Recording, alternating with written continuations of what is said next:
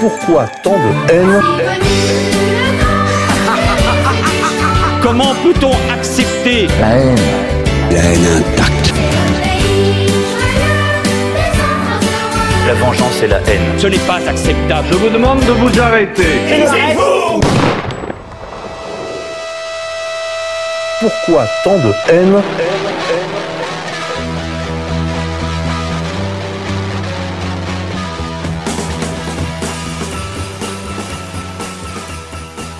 Chers amis auditeurs, bonsoir. On se retrouve pour une nouvelle édition de Pourquoi tant de haine, l'émission des génocides imaginaires. Nous nous retrouvons autour de ce micro avec deux invités de marque. Je suis très heureux de les recevoir ce soir à ce micro. Je pense qu'on se réserve une belle soirée en perspective. Euh, tout d'abord, euh, honneur aux dames. Monique Delcroix, bonsoir. Bonsoir. Vous êtes, euh, vous êtes professeur, je crois, et vous vous êtes euh, intéressé à l'affaire Dreyfus, qui sera le thème de notre émission. Vous êtes l'auteur d'un livre Dreyfus Esterhazy, Réfutation de la Vulgate, aux éditions Saint-Génis-Laval, en date de 2000, pardon, aux éditions Aux Acrébéia, Acrébéia. euh, 2010. Voilà, donc c'est une réédition. La première édition avait été publiée aux éditions de l'Ancre. Très bien. De... Et nous avons nous, euh, notre guest star, notre star américaine, Bruno Gollnisch, Bonsoir. avec qui nous, nous évoquerons peut-être quelques points d'actualité en début d'émission. Bruno Gollnisch, qui n'est pas utile de présenter, mais bon, euh, vous le savez, amis auditeurs, il a été longtemps député européen. Il était la voix de la France euh, au milieu de, de, de l'entreprise. euh, Enfin, L'une des voix. Pas la seule. pas la mais- seule. Mais, mais c'est vrai qu'on n'était pas la majorité. Et c'est vrai que vous étiez, vous, à la différence d'autres, euh, assez présent au Parlement et vous étiez aussi euh, une des voix remarquées parce que vous, vous commentiez beaucoup l'actualité depuis le Parlement européen, actualité française, internationale, et vous nous teniez informés des méfaits de l'Union européenne. Pour ça, nous vous en remercions. Vous avez été un militant nationaliste euh, national au moins, mais je crois que vous avez Je le suis toujours. voilà, euh, qui a euh, représenté la voix du, du nationalisme authentique au sein des organisations du, de ce que j'appelle le parti unique, euh, peut-être avec un peu plus de sincérité que d'autres, et pour ça, je voulais aussi vous remercier. Chers amis auditeurs, ce soir, une édition spéciale sur euh, l'affaire Dreyfus, puisqu'il y a une- à l'occasion de la sortie du, du film J'accuse de euh, Monsieur Polanski, Roman de son prénom, connu pour d'autres euh, d'autres œuvres euh, cinématographiques qui ont remporté quand même un certain succès populaire. hein. je pense au pianiste ou, euh, ou alors des films plus anciens et qui ont aussi marqué leur époque, comme Rosemary's Baby euh, et quelques autres. Donc c'est vrai que quand, quand Polanski sort un film, ça marque l'actualité cinématographique. À cela s'ajoute une polémique du fait que certaines jeunes femmes se sont fait connaître pour des délits, pour des crimes, pardon, anciens, mais donc ils sont prescrits mais qui font écho à, on va dire, une réputation de d'agresseur sexuel que Polanski traîne derrière lui. On en dira peut-être un mot tout à l'heure. Mais tout d'abord, chers amis auditeurs, je vous rappelle que vous pouvez faire des dons pour l'entretien de la radio, pour que nous puissions continuer de défendre votre liberté d'expression, d'opinion dans le cadre de cette aventure radiophonique, et que vous pouvez retrouver évidemment les actualités sur le portail d'égalité et réconciliation et toutes nos émissions, euh, en particulier la nouvelle version de euh, Only, donc euh, On nettoie l'info, qui est devenue une émission hebdomadaire, et toutes les émissions de nos amis sur le portail ERFM. On se retrouve juste après ça.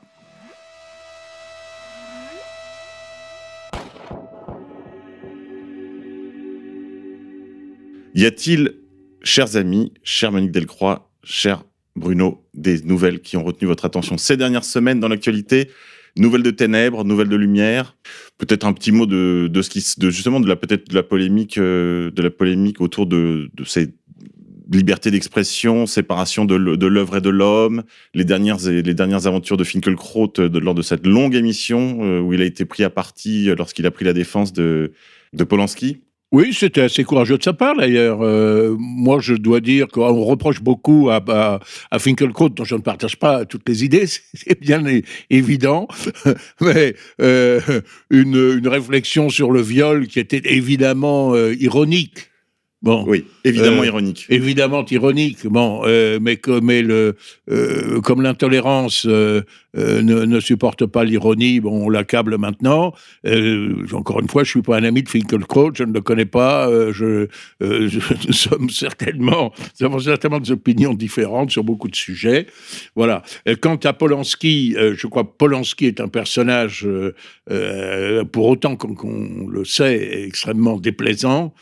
Et même euh, très coupable. euh, Oui, il a le- été condamné. Il a été il a condamné. été condamné. Ce que je trouve tout à fait étonnant, malgré tout, je me permets de le dire, parce que je suis attaché euh, à la présomption d'innocence. Moi, j'ai été avocat et au principe du contradictoire.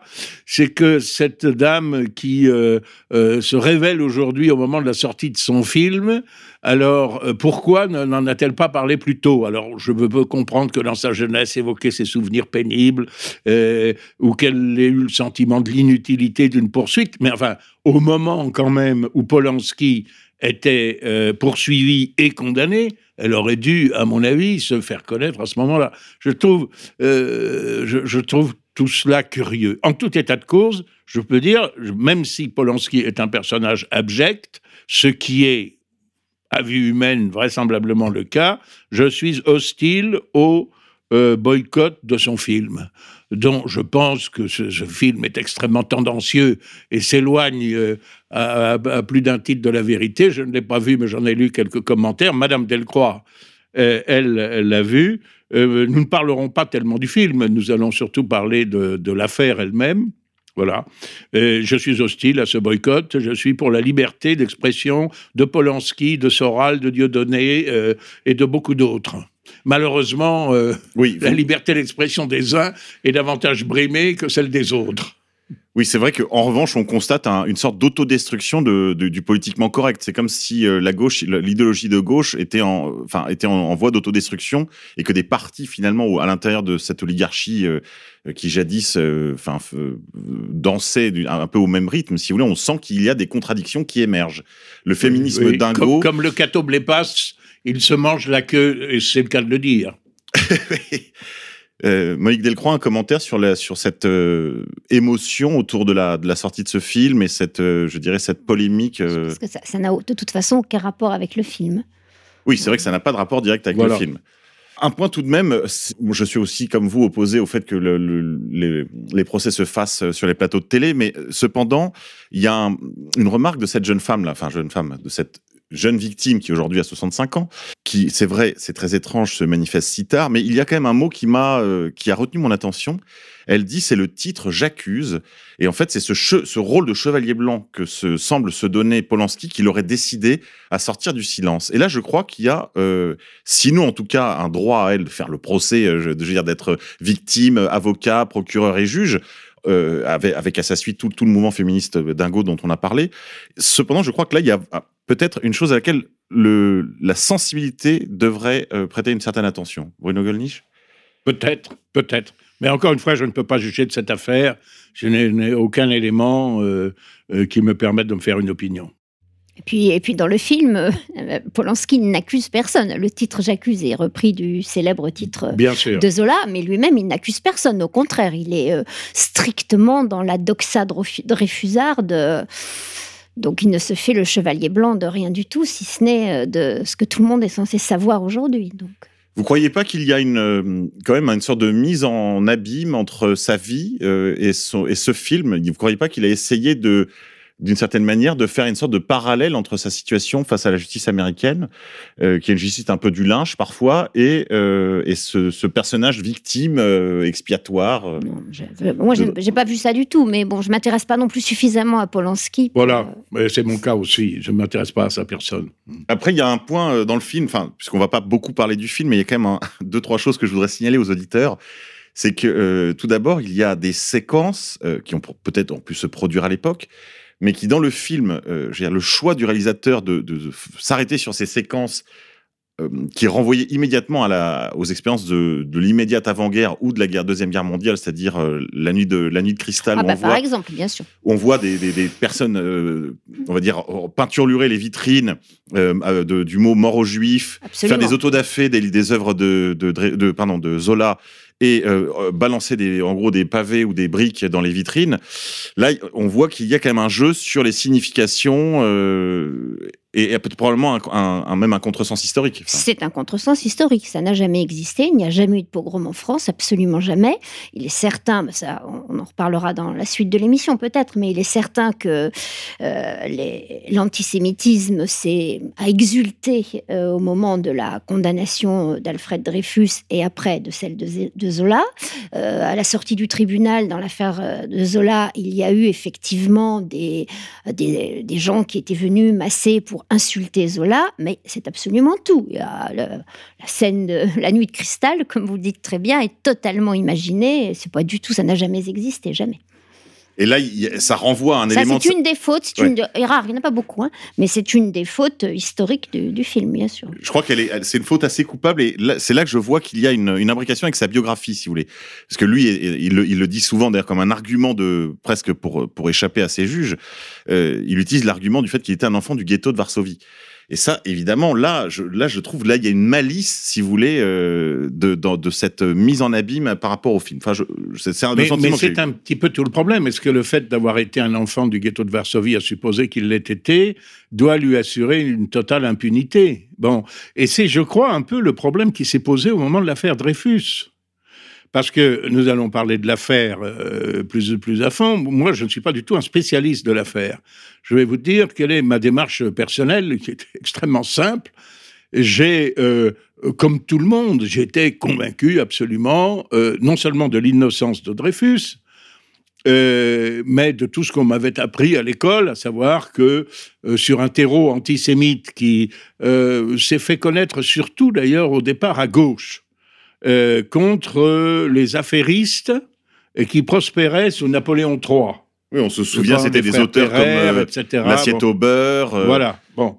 Euh, que sur ce terreau, en quelque sorte, avait prospéré cette erreur judiciaire et que, euh, en quelque sorte, de, de méchants antisémites avaient, par partialité pure, condamné un innocent, ce qui est évidemment ce qu'il y a de plus abominable, euh, naturellement, de la part de, juges, fussent-ils des juges militaires ou de la part euh, d'officiers qui étaient, en quelque sorte, les, les camarades de, de, de Dreyfus. Et euh, un beau jour, je suis tombé chez un bouquiniste sur trois documents qui font plusieurs centaines de pages, hein, je précise. Ce sont les débats de la Cour de cassation. Euh, ces trois documents sont des, livres, chacun, qui ont été imprimés et qui tendent tous à euh, la proclamation de l'innocence de Dreyfus. Alors, je les cite. hein, euh, conclusion, les conclusions du procureur général Manot, qui conclut, le procureur général, c'est son réquisitoire, dirait-on, euh, euh, dans d'autres juridictions, euh, qui conclut à l'innocence de, de- de Dreyfus. C'est le rapport de M. Ballot-Beaupré, toujours devant cette cour de cassation, n'est-ce pas? C'est le rapporteur. Pareil, c'est l'innocence de Dreyfus. Et c'est la plaidoirie de Maître Mornard, avocat de Dreyfus, qui bien évidemment conclut à l'innocence de Dreyfus. Donc deux magistrats, un avocat. Bon, quand j'ai lu ces, documents et que j'ai refermé euh, ces, ces livres, il y a déjà euh, 15 ou 20 ans de cela, j'ai eu de l'affaire une vision tout à fait différente. C'est-à-dire que je me suis aperçu qu'il y avait, que même si je ne remets pas en cause l'innocence de Dreyfus, il y avait des raisons pour des gens de parfaite bonne foi de le soupçonner. Première chose. Que deuxièmement, la polémique à la suite de la condamnation de Dreyfus, qui a été menée justement sur le thème de l'antisémitisme, si vous avez condamné Dreyfus, c'est parce que vous étiez des antisémites, était, était parfaitement ignoble. Parfaitement ignoble. Le Oui, j'accuse de Zola, le j'accuse de Zola, euh, euh, ce fameux euh, article publié dans l'Aurore que dirigeait Clémenceau, injurie les membres du Conseil de guerre, etc., traite l'état-major, je me souviens, je crois, de jésuitière, autrement dit, c'est un, c'est un racisme anticatholique, si vous voulez. Bon, et, il est évident que dans ces conditions-là, ces militaires, fussent-ils officiers supérieurs, etc., qui n'étaient pas tous d'une parfaite finesse, il faut bien reconnaître, bon, se sont raidis en disant, mais comment? Nous sommes convaincus de la culpabilité de ce traite et on nous accuse de partialité. Et je crois que c'est comme ça que l'affaire a commencé et c'est comme ça qu'elle est euh, arrivée à ce tour passionnel. Mais je ne sais pas si vous. je, je crois qu'on peut dire que dans, dans l'affaire à proprement parler, l'antisémitisme n'a pour ainsi dire aucune part. Alors, je veux bien. Ouais, je vous en prie, euh, Maïk Delcroix. Donc, alors déjà, je partage entièrement l'analyse, euh, tout ce que vient de dire Bruno Gollnisch, j'y souscris complètement. Donc, je voudrais juste revenir un tout petit peu sur le film. Alors, d'abord, c'était un bon film hein, pour les amateurs de reconstitution historique. euh, on peut y aller, on, on ne s'ennuie pas. euh, l'ambiance est très bien rendue, notamment l'ambiance des, des bureaux du ministère de la Guerre. Tout ça, c'est très juste, c'est très bien fait. On s'y croit. Bon, alors ensuite. le, le Paris de 1890, on y est. euh, Ah les- oui, complètement. des- Les uniformes, les, les Ouais. acteurs sont très bons. Évidemment, Jean Dujardin est excellent. Mais vraiment, l'ambiance est juste. Même psychologiquement, l'ambiance des, de, de, de ces euh, officiers du service euh, secret qui s'appelait la section de statistiques, qui sont inquiets, qui, euh, qui vivent prouve dans que une déjà, excusez-moi de vous Mais- interrompre, la statistique est la forme suprême du mensonge. Parce que les services d'espionnage français s'appelaient section des statistiques. Vrai, le contre-espionnage, exactement. C'est vrai. Mais c'est vrai que les rues, voilà. les rues Donc- sont restituées, l'ambiance. C'est bien fait. les- il y a Vraiment, c'est bien fait. pas de- y a euh, pas les- d'anachronisme. Même les, les- les têtes des généraux sont bien réussies. Ils ont bien. Enfin, c'est parfait. Bon, donc là, euh, franchement, c'est un bon spectacle, un bon film. Alors maintenant, euh, du point de vue historique. Juste sur le jeu de Jean Dujardin, quand même, il est meilleur que qu'à son habitude. Il est meilleur acteur qu'à son habitude. En tout cas, il est très bon. il est en très tout bon cas, dans il le est très rôle. bon. Il est et très bon dans le justement, alors là, je vais y revenir et je, je souhaite y revenir. Euh, on, on va parler de, de Picard parce que ce film a deux caractéristiques. Euh, la première, qui n'étonne personne, c'est qu'il colle à la version officielle, hein, ce que j'ai appelé la Vulgate, euh, qui est donc l'innocence de Dreyfus, mais l'innocence qu'on ne discute pas. Et bien sûr, avec le corollaire que vient d'évoquer Bruno Gollnisch, c'est que Dreyfus aurait été accusé d'abord, enfin soupçonné, puis accusé, puis condamné euh, en raison des préjugés antisémites de l'état-major. Et ensuite, la grande surprise du film, c'est qu'en fait, ce n'est pas un film sur l'affaire Dreyfus, c'est un film sur Picard. Donc, je vais y revenir Alors, après Picard, pour il nos faut peut-être auditeurs. pour nos Alors, auditeurs peut-être préciser après. qui était Picard. voilà, Oui, je- on, on va y revenir. On Alors, va y on va y revenir mais je voudrais, voilà, mais je voudrais avant euh, euh, bien régler cette question de l'antisémitisme dans euh, l'origine de l'affaire Dreyfus. Ça, c'est quelque chose qu'on a recopié, les auteurs se recopient les uns les autres sans vérifier. C'est complètement faux. Euh, vous voyez par exemple dans le film où on étale, on commence à chercher qui est l'auteur de la trahison, on étale euh, cinq dossiers devant... euh, euh, devant l'enquêteur. Et alors, il y a euh, des noms très ordinaires, Grenier, euh, ce que vous voulez. Et puis, il y a Dreyfus, et il dit Ah, un juif Euh, C'est complètement faux, ça ne s'est pas passé comme ça. C'est cousu de fil blanc. Euh, c'est cousu de fil blanc. Donc, quand même, faut rappeler pour tout le monde que euh, l'origine de l'affaire Dreyfus, c'est ce fameux bordereau, c'est-à-dire une liste d'un certain nombre de notes qu'un officier français transmet à l'ambassade d'Allemagne. Donc, en étudiant ces notes, on se dit tiens, voilà, ça vient de différents bureaux de l'état-major, donc ça doit être un stagiaire, puisque les stagiaires passaient six mois dans, dans chacun des quatre bureaux de l'état-major. Euh, on va voir euh, en premier le quatrième bureau, puisque il semblait que ça relève de l'artillerie spécialement. Et donc là, effectivement, sur les dossiers des récents stagiaires, on s'aperçoit qu'il y a une écriture qui correspond, qui semble correspondre, qui est celle de Dreyfus. Et vous trouverez partout, mais dans toute la littérature, et ça, à la base, c'est Rénac, que le colonel Sander, qui est le responsable du bureau de statistique, enfin du service de renseignement, était un farouche antisémite. Alors ça, j'avais cherché à l'époque. Ça, apparaît, euh, l'antisémitisme supposé de Sander apparaît euh, dans un des, un, des procès en vue de, enfin, une des audiences de, de- en vue de la cassation du, du jugement du tribunal militaire. Alors, il y a un témoin qui vient de dire, qui vient déposer, Sander est mort, hein, qui vient déposer que un témoin auriculaire lui aurait dit qu'il avait entendu dire Sander, je me méfie de tous les juifs. Voilà. Et à partir de là, ce qui est raconté dans Rénac, tous les auteurs ont recopié chaque fois en amplifiant. Alors, c'est- ça, ça faudrait la peine, mais on va pas passer l'émission là-dessus.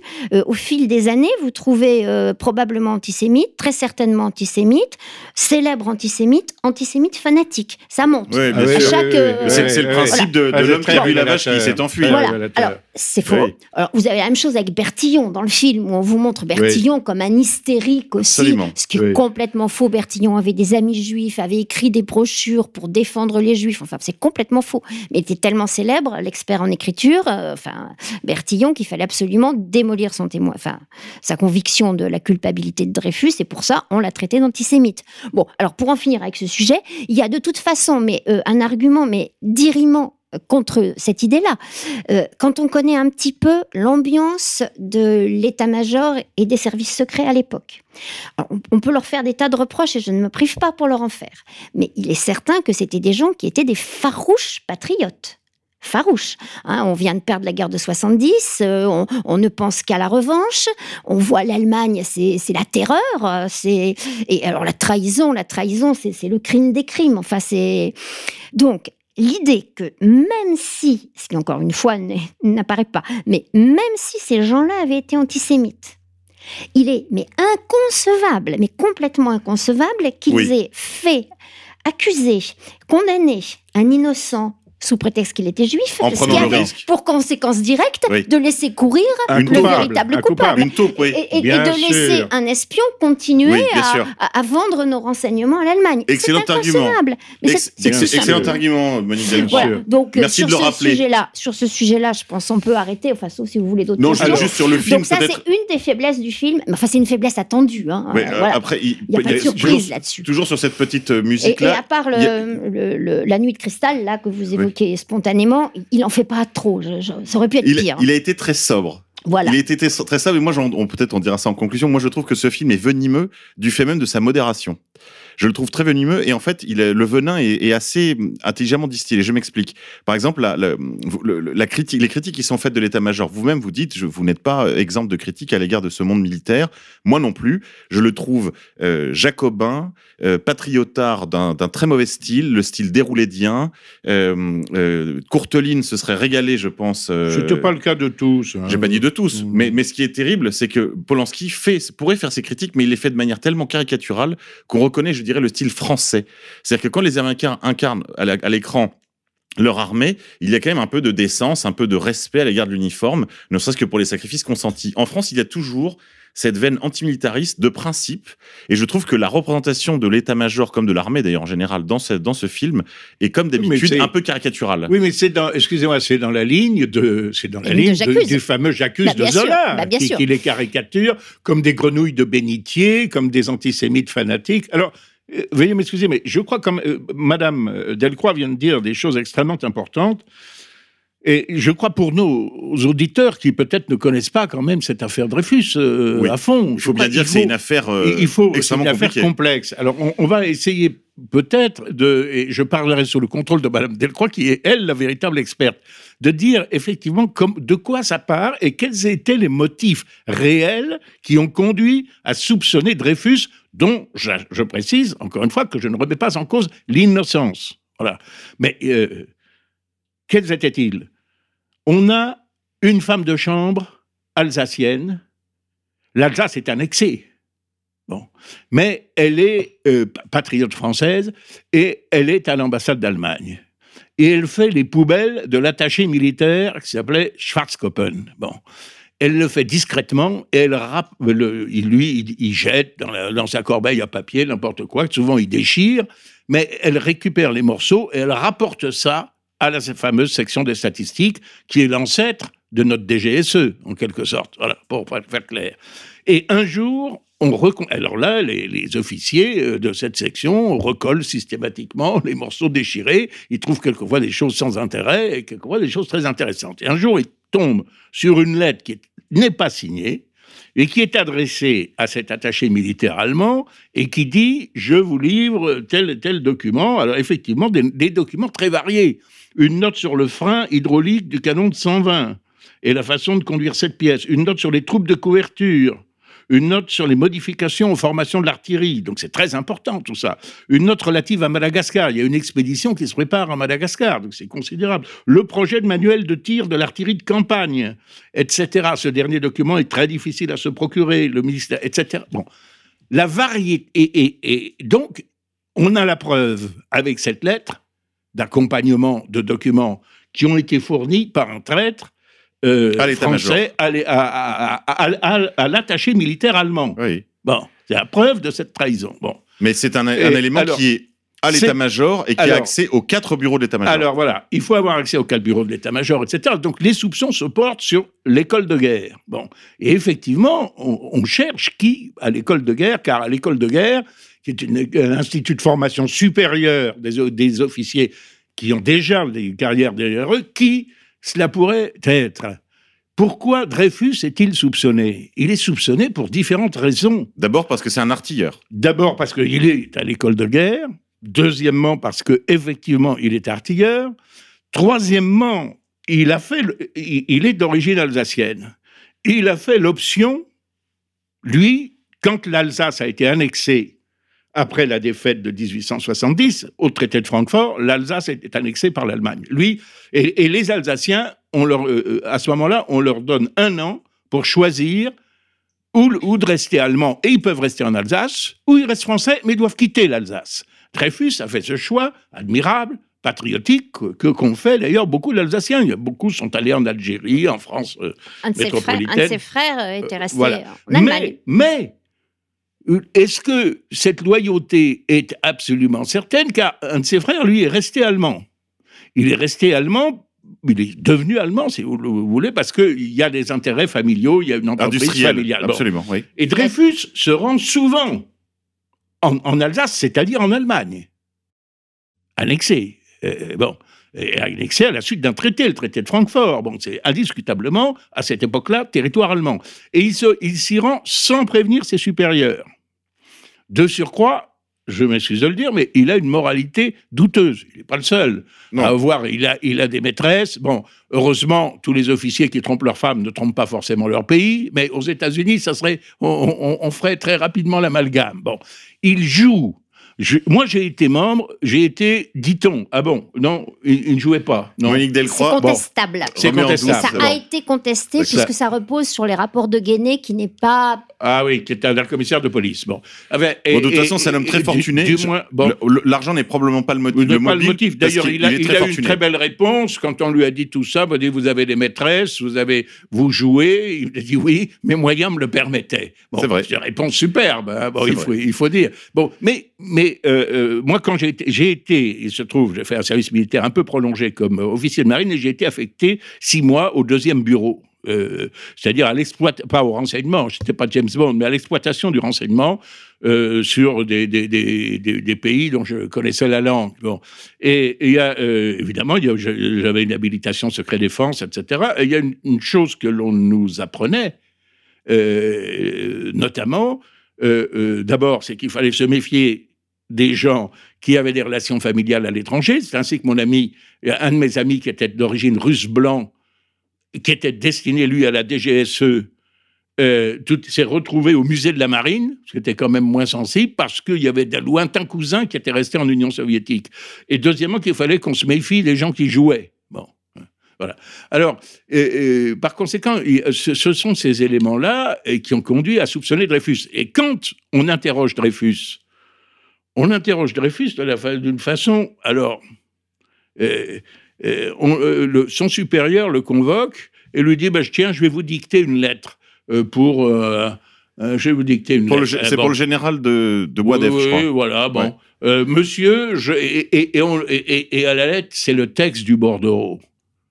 Et Dreyfus euh, d'après les rapports, refuse de, de, de- de continuer, dit qu'il a froid aux mains, etc. Donc, euh, il se serait troublé. Voilà. Mais, Alors, euh, là, euh, incontestablement, moi je l'ai vu, euh, le- j'ai vu la, la- la dictée, enfin la lettre, je l'ai vue. Oui. Incontestablement, il y, a- il y a une irrégularité qui apparaît dans son écriture à ce moment-là. Ah oui. Donc, il Euh, continue. ça- bon. Et c'est plus tard qu'il dira qu'il avait froid aux Est-ce qu'on peut dire un mot là-dessus oui. du Bon. film, si vous permettez Et Parce que ça, je crois que c'est un point très important, Bruno Gollnisch, que dans le film, on assiste au début de cette scène, c'est-à-dire la préparation de la confusion qu'on va provoquer chez Dreyfus.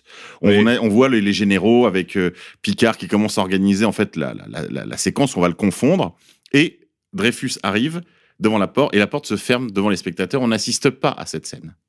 Et ça, c'est évidemment un choix délibéré du réalisateur de ne pas montrer cette scène jusqu'au bout parce que c'est un des éléments les plus importants de la, des soupçons légitimes qui ont conduit l'état-major à soupçonner Il Dreyfus. y a, il y a d'autres, il y a d'autres. Il y en a beaucoup d'autres. Alors, il y en a, beaucoup, il y en a d'autres. Alors, il y a euh, le cas, euh, Madame Delcroix évoquait le cas de Bertillon. Je rappelle que Bertillon était est une des, Le une sommités, les sommités de la police scientifique à Absolument. l'ép- Il a à l'époque inventé du la début. dactyloscopie. C'est- C'est La- c'est l'inventeur dactylo- euh, des, des, des empreintes digitales. Voilà. Et hein, même bon. de, la, de tout ce Bon. qu'on pourrait dire euh, anthropométrie, en fait. et, hein. et de, de l'anthropométrie, etc. Et, et Bertillon, qui je crois s'est trompé, mais ce serait, il serait, on en parlera peut-être tout à l'heure, c'est intéressant de refaire ces analyses graphologiques.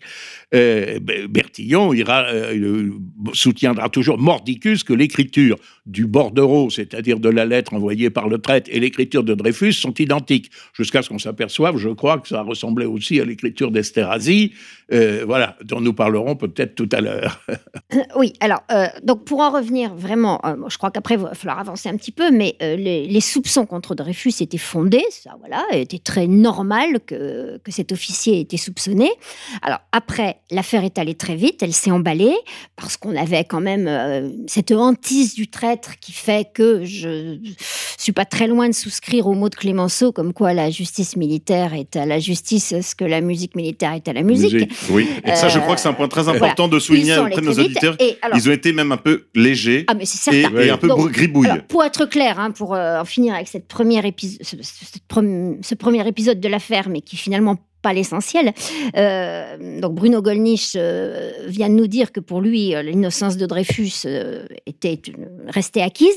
Moi, je après avoir beaucoup travaillé, je dis tout simplement, je n'en sais rien. Ce dont je suis sûre, c'est que dans une justice telle qu'on aimerait qu'elle soit normale. exercée, euh, Dreyfus aurait été acquitté au bénéfice du doute en 1860. Et pure faute de procédure.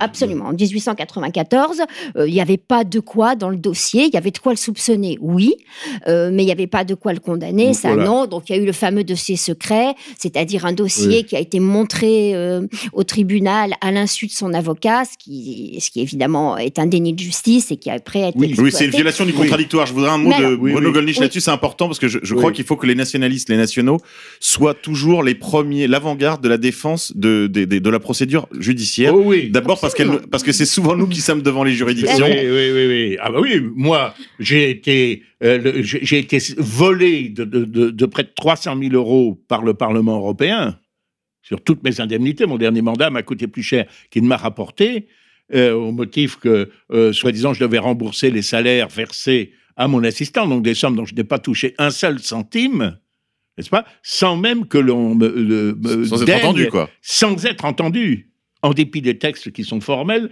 et sans même que, euh, en, et en dépit de mes demandes répétées, des demandes répétées de mon assistant. Bon, alors la violation du principe du contradictoire, etc., je connais.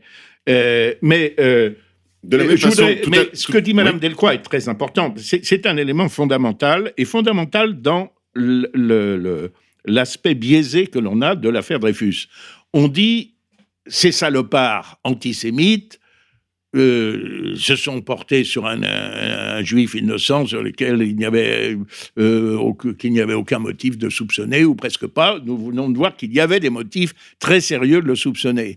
Et qu'à partir de ce moment-là, la machine, qui, est peut-être effectivement une machine à erreur judiciaire, s'est emballée. Mais, et on dit, et vous vous rendez compte, c'est ignoble. Il y a dans l'accusation, il y avait des documents qui n'ont pas été montrés à euh, la défense. Et donc ça, effectivement, c'est une violation du principe du contradictoire. C'est vrai. Mais ça n'est pas du tout Oui, par antisémitisme, etc. Ah non. Parce Ah que non, non, non. le problème, le problème est, le problème est le suivant. C'était le sort de la France qui était en jeu. Parce que si Dreyfus était, comme le croyaient de bonne foi ses accusateurs, euh, était effectivement un traître révélé à Dreyfus ou même à son avocat. Et l'avocat, il communique avec euh, l'accusé, bien sûr. Bon, et, et, aussi avec les amis de l'accusé. Révélé à Dreyfus ou à son avocat que l'on espionnait l'ambassade d'Allemagne ça pouvait provoquer, euh, ça, pouvait donner à l'Allemagne un, motif de déclarer la guerre à la France à un moment où elle n'était pas euh, totalement préparée. Par conséquent, là, c'était une question vitale. On n'est pas, on n'est pas dans une affaire euh, de chien écrasé, si vous voulez. Et, je dis cela, je, dis cela non pas pour excuser cette, cette dissimulation en quelque sorte, mais pour, l'expliquer, pour l'expliquer, pour montrer qu'elle n'a rien à voir avec encore une fois une persécution antisémite. Absolument. Non, rien à voir. Euh, oui, juste pour préciser ce que vous dites, euh, dans le dossier secret, on avait introduit des pièces qui prouvaient que euh, l'attaché militaire de l'ambassade d'Allemagne communiquait avec des, espions français, d'autres. Euh, ce qui, ça. Voilà. Mais surtout, ce qu'il faut savoir, c'est que dès que l'affaire Dreyfus a été, enfin, le, cas de Dreyfus a été ébruité, l'ambassade d'Allemagne a nié, a nié farouchement. Elle n'y était pour rien, etc. Donc, dans ce dossier, il y avait la preuve hmm. que euh, la voix officielle de l'Allemagne mentait.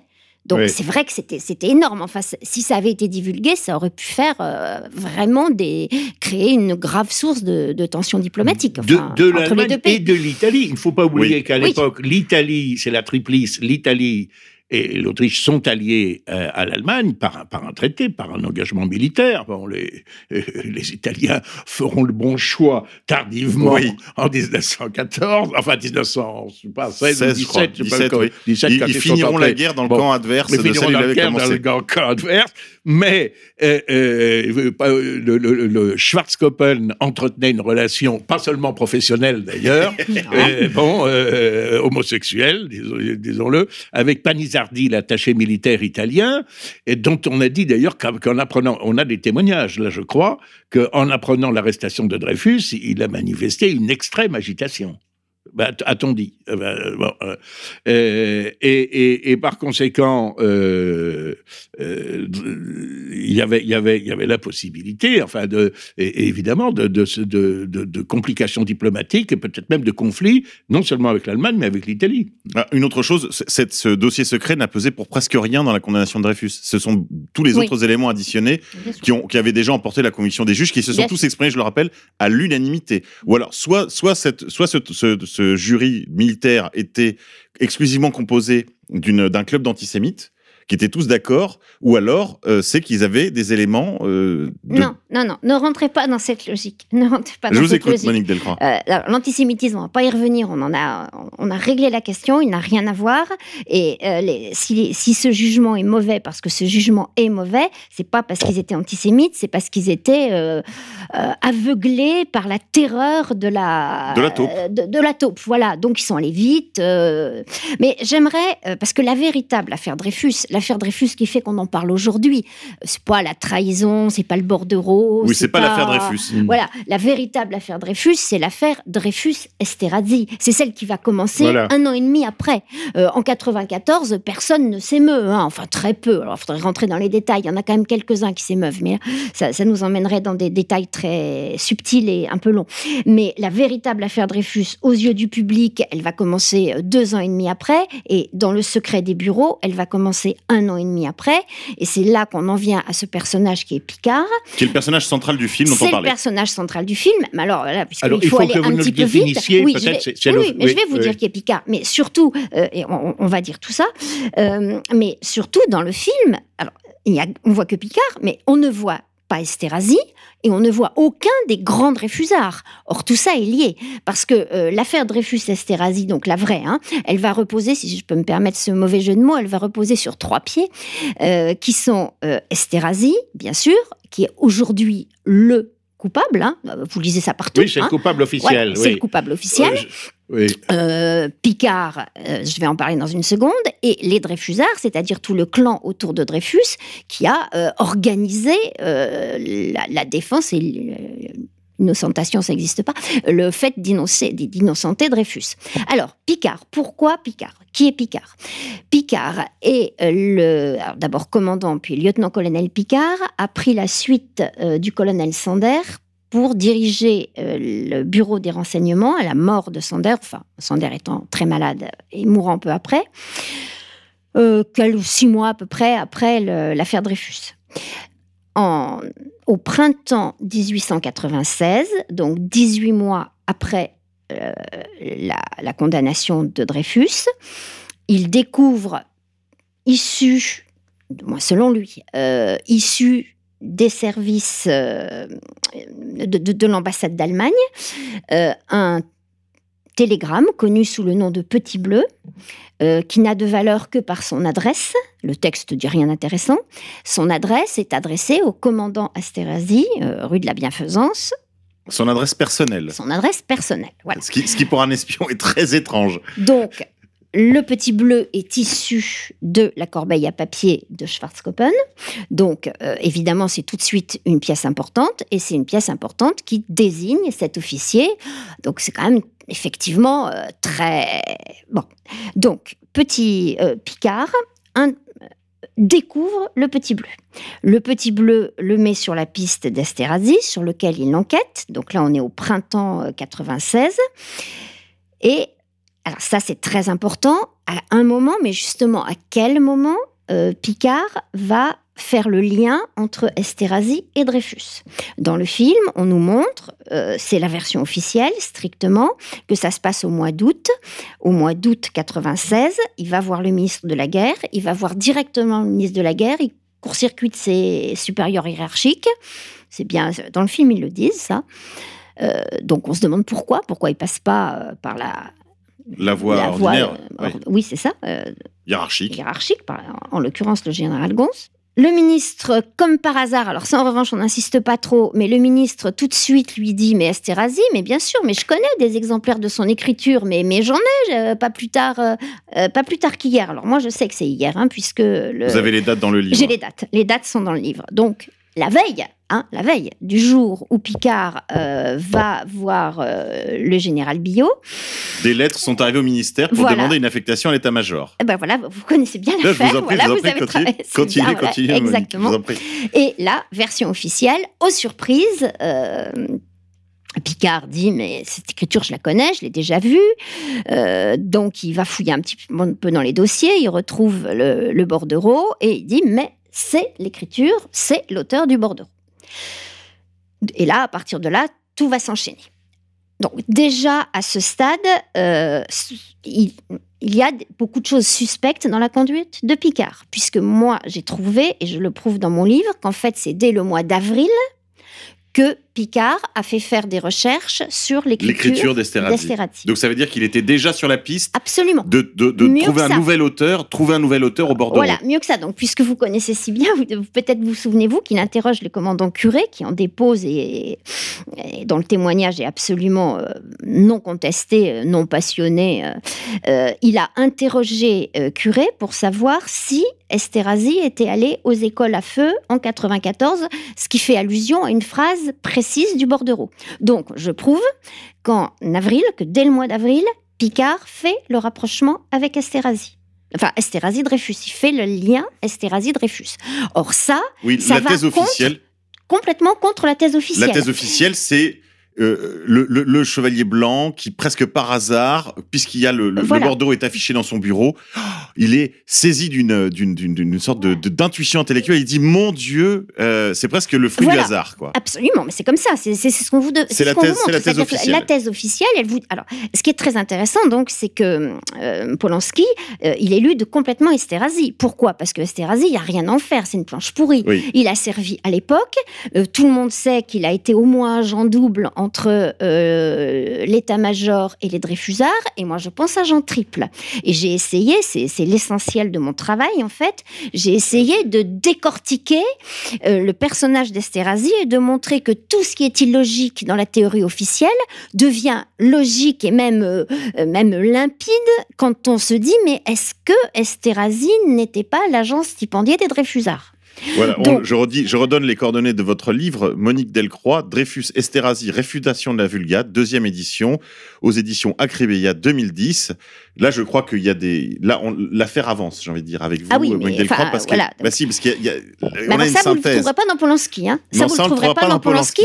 Euh, Esterhazy, on le voit deux fois. On le voit une fois dans un salon et une autre fois dans une algarade avec Picard, dont je ne sais pas trop si elle est historique ou pas. Enfin, moi, ça me. C'est- C'est c'est certain que c'est un personnage absolument Et, invraisemblable. et les Oui. Dreyfusards, je parle des Dreyfusards actuels, parce qu'à Mm. l'époque c'était autre chose. Oui. Mais les Dreyfusards actuels, bon, disons Jean-Denis Bredin pour prendre le dernier livre Mm. euh, la- de, de- de vulgarisation euh, sur le sujet.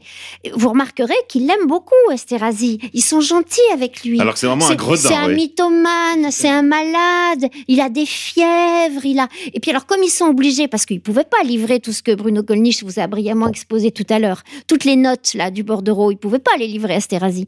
Donc, alors à l'époque, mais ça c'est encore toute une histoire, à l'époque on avait essayé d'imaginer qu'il y avait un troisième homme qui enseignait Esterhazy. Donc là, euh, le livre de Michel de Lombarès reprend beaucoup cette théorie, bon, bon, compliqué.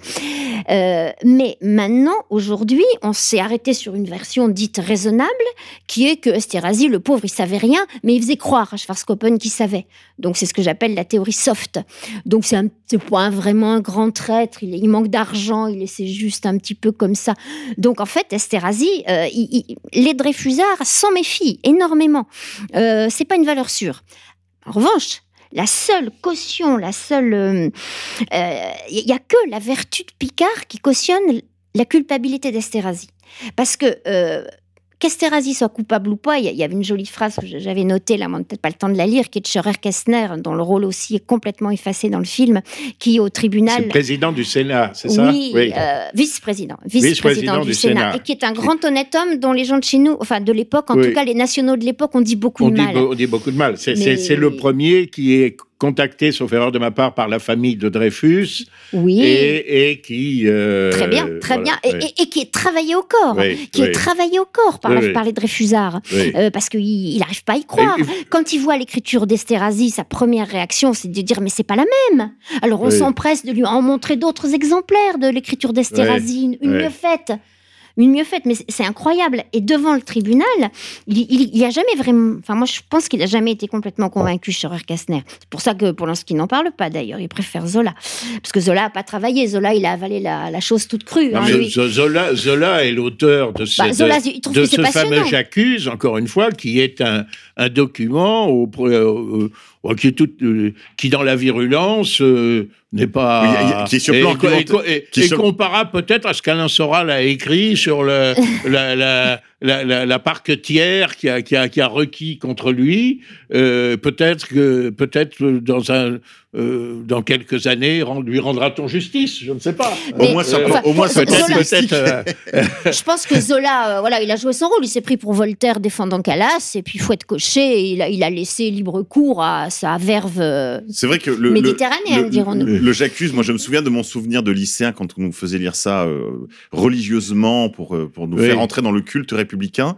Euh, on- avec les copains, on trouvait quand même ça un peu faible, hein, sur le plan argumentaire, si vous voulez. C'est-à-dire l'argument du genre, je suis... C'est un, document de polémique. C'est pas. euh, Absolument, voilà. C'est une polémique talentueuse, si on veut, dans, dans, C'est vrai. dans, dans, dans l'invective. mais, Mais, mais les voilà. arguments sont... Il y a peu Oui. d'arguments, voilà. A- Absolument. Et, et pour en revenir à euh, Scherer-Kastner, donc qui lui précède, hein, parce que là j'ai peur que nos auditeurs soient tout petit peu perdus, parce qu'il Oui. y a une chronologie qui est bien à suivre. Euh, Scherer-Kastner, il va être approché par la famille Dreyfus en 97, en fait un peu avant, parce que là aussi ils ont menti. Là aussi dans mon livre, c'est des choses sur lesquelles j'ai beaucoup travaillé, c'est tous les mensonges du ce que je vais appeler le clan Dreyfus, la famille, les amis, à commencer par Renac.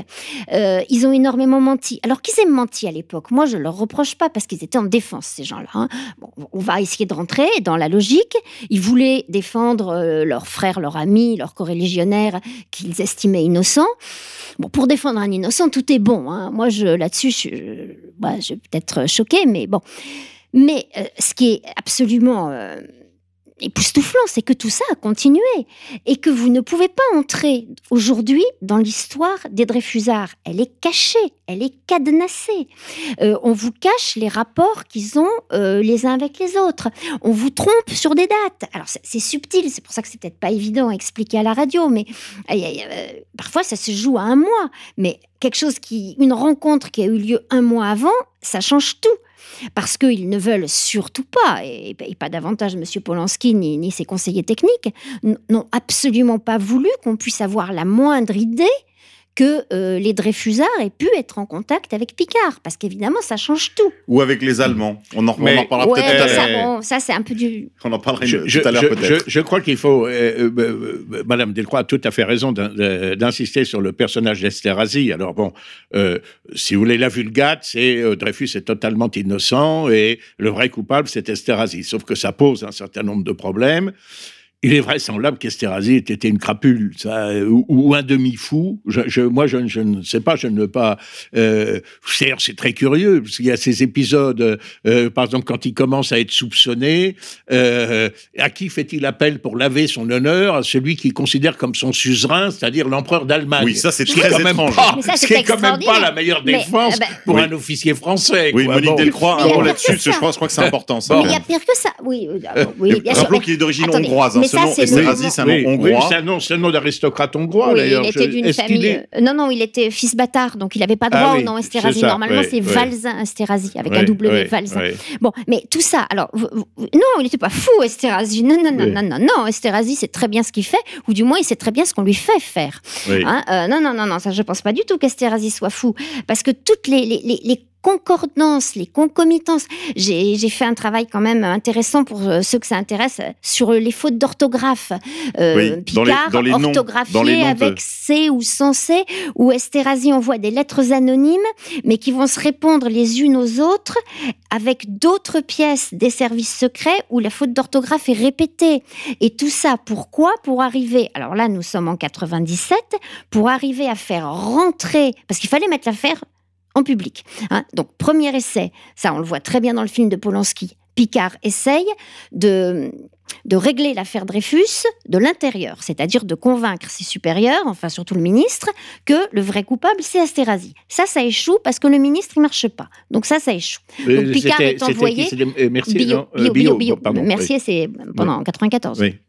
Bon, donc ça, ça échoue. Picard, on trouve qu'il s'agite un peu, donc on l'envoie euh, en mission à l'étranger. Bon, et comme par hasard, quand Picard euh, s'éloigne, tout se calme. Ce qui, coïncidence fortuite, dit un historien euh, célèbre, mais en tout cas, les, les officiers d'état-major, Oui, eux, ils disent, eh ben, c'est bien la preuve. Quoi. les Toutes fuites- les fuites dans la les presse. fuites dans la presse Voilà, cessent. en 96. les, euh, et même l'agitation cesse. Voilà. Et ce qui fait Donc- dire de notre, à notre numéro 2 du Sénat, d'ailleurs, qu'ils s'inquiètent de son absence et ils le, ils le font rappeler à Paris. Absolument, tout à fait. Alors là, on est, donc là, vous avez sauté. Donc on a, on a passé un an. hein. donc pendant à peu près un an, enfin de l'automne au printemps 97, euh, Picard s'éloigne, rien ne se passe. Puis Picard revient. Je prouve dans mon livre qu'il revient à son initiative, ce qu'on ne dit pas, mais ça c'est pour des logiques. euh, Dans le film, on le voit bien, ça, que Picard revient. oui, à son initiative, d'une certaine manière. dans le bureau de Leblois. Voilà. Il est, Alors, il est le soupçonné par l'état-major maintenant d'être en fait un agent euh, du, Oui. du syndicat de Réfusard. Bien sûr, bien sûr. Et donc, bien sûr, tout est fait pour que le, le- le lecteur ordinaire, ou en tout cas le spectateur ordinaire du, film de Polanski, euh, tout est fait pour qu'il ne soit pas amené à se poser des questions. hein. Euh, et, donc, une fois, après avoir échoué en, intérieur, en interne, il faut réussir donc euh, à mettre l'affaire sur la place publique. Donc, première tentative, automne 97, par l'intermédiaire de Scherer-Kessner, dont on a dit pique-pendre dans les milieux nationalistes que moi je tiens pour un grand honnête homme. Il a cherché, il s'est renseigné, il a douté. Alors, il était très anticlérical, hein, donc ça, très, très, très, c'est un protestant, euh, très anti-catholique, enfin vraiment, bon, ça, assez fanatique de ce côté-là, c'est vrai. Mais par rapport à la culpabilité d'Esterhazy, il n'y a jamais, moi à mon avis, il n'y a jamais vraiment cru. hein. Donc on le travaille au corps pendant six mois. Il accepte d'intervenir auprès du président Félix Faure, qui connaît bien. Euh, et donc oui, je voulais quand même juste pour Scherer-Kessner, euh, quand, quand il est devant un des procès ultérieurs, c'est le procès Esterhazy. Bah oui, parce qu'il va mourir très vite d'ailleurs après. Et où il dit Oh mon Dieu, je peux me tromper en attribuant le bordereau au commandant Esterhazy. Rire dans l'auditoire. Il importe peu que le bordereau soit attribué à tel ou tel autre. Ce qui importe, c'est qu'il soit bien établi que le bordereau a été attribué par erreur à monsieur Alfred Dreyfus. Donc, bon, ça, c'est vraiment une réflexion euh, qui montre euh, que c'est pour le grand public qu'on a sorti Esterhazy. C'est pour le grand public. Et ça, Scherer-Kessner, on était à peu près sûr. Donc, oui. Scherer-Kessner échoue. Donc là, on arrive euh, en janvier 98, et c'est là qu'on lance Zola, qui prend l'affaire. Alors, euh, il y a plus de, euh, on s'occupe plus de, De nuances. euh, de nuances, ni, ni d'exactitude, ni de, on charge, co- comme vous le disiez tout à l'heure. Voilà, c'est- il y a, y a une filiation de Je- l'intellectuel je- euh, euh, un peu, un peu quand même euh, léger. De, on le disait, on a cité Voltaire, Voltaire, Zola, BHL. Quoi. On voit bien, c'est toujours la même méthode. La Vous même allez vite méthode. je veux dire, du- Oui, oui. Non mais, non, mais je Oui. trouve qu'il y a un style, il y a un style de l'intello, vous voyez, qui en fait connaît pas son affaire et, Oui. qui, et qui voit Et tout qui le prend profit. parti parce que qui voit tout le profit qu'il peut tirer. en- Oui. voilà en fonction de sa sensibilité ou de ses origines ou de voilà de voilà de là où le vent le porte euh, moi moi je euh, trouve c'est passionnant de, disséquer tout cela avec, euh, avec Madame Delcroix qui elle connaît l'affaire dans ses moindres détails ce qui, n'est pas du tout mon cas moi, je dirais euh, avec la, naïveté justement de, l'autodidacte de bon qui n'y a touché qu'un peu il y a un certain nombre de, choses qui me surprennent dans, dans, dans cette affaire Dreyfus. C'est comment se fait-il qu'avec les moyens dont nous disposons aujourd'hui, à l'époque moderne, à l'époque contemporaine, enfin, euh, c'était déjà l'époque moderne, mais euh, aujourd'hui, euh, on, on, on ne- on n'essaye pas d'en savoir un peu plus. Je m'explique. Vous, Euh, vous pensez à la police scientifique, par exemple, la vraie bah, d'aujourd'hui, je veux dire. Bertillon, Bertillon expert graphologue de son temps, certifie que l'écriture du bordereau, c'est celle de Dreyfus. Bon. Ensuite, on dit non, non, c'est celle d'Esterhazy. Mais aujourd'hui, la graphologie a fait des progrès considérables. Oui, c'est devenu une science presque, pourrait- presque exacte. ben, C'est devenu une science presque exacte. Donc, on pourrait reprendre ces, ét- ces- ces études. Bon, Euh, je, je- je- si je puis permettre, je vais euh, donner d'autres éléments euh, avant que Madame Delcroix ne, ne- ne me réponde. Deuxièmement, euh, nous avons vaincu l'Allemagne deux fois depuis l'affaire Dreyfus. Alors certes, en 1918, l'armistice du 11 novembre, on n'a pas mis un pied en Allemagne, aussi en Rhénanie, mais, pas ailleurs. Bon. Mais, et donc, on n'a pas eu accès aux archives allemandes. Mais après la Deuxième Guerre mondiale, tout ça nous était, nous était ouvert. Euh, je pense qu'il y a des moyens de savoir peut-être ce qu'il en est. Bon. Euh, Avant que vous ne euh, continuiez, euh, cher que- Bruno, j'avais une question justement à ce sujet pour, pour tout à fait, parce que je crois que c'est Oui. un mot qu'il faut dire à nos auditeurs clairement. En effet, y a-t-il eu un travail de recherche dans les archives allemandes, en particulier en Allemagne de l'Est, puisque je sais que tout ça est maintenant, parce Oui.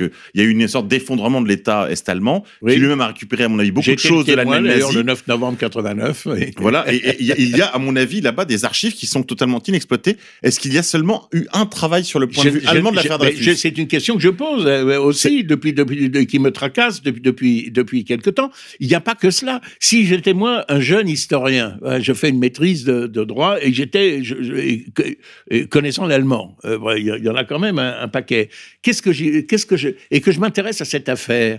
Bon, le problème c'est d'apporter quelque chose de nouveau. Si j'étais un, bon germaniste, moi j'irais en Allemagne, j'irais essayer de voir l'entourage familial et les descendants des gens, parce que euh, de cette époque-là, moi j'ai des, des souvenirs que me racontait mon grand-père. Bon.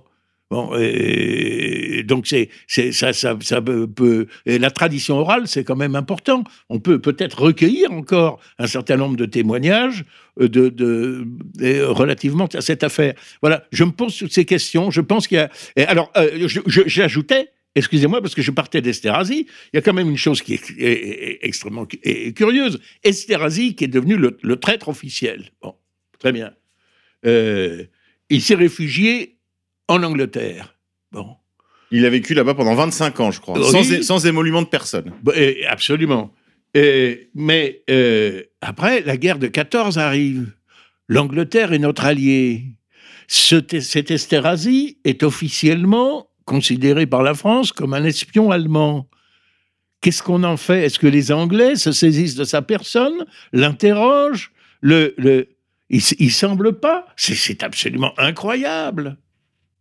Deux, trois petites réflexions. Je vous en prie, je Juste vous sur la dernière, je vous rappelle quand même Oui. que officiellement, euh, la, Vulgate Hmm. dit que c'est le coupable. Oui. Mais officiellement, Esterhazy est innocent. C'est vrai qu'il a été jugé, il il a été acquitté, jugé et acquitté. C'est vrai, Voilà. c'est vrai. Donc, bon.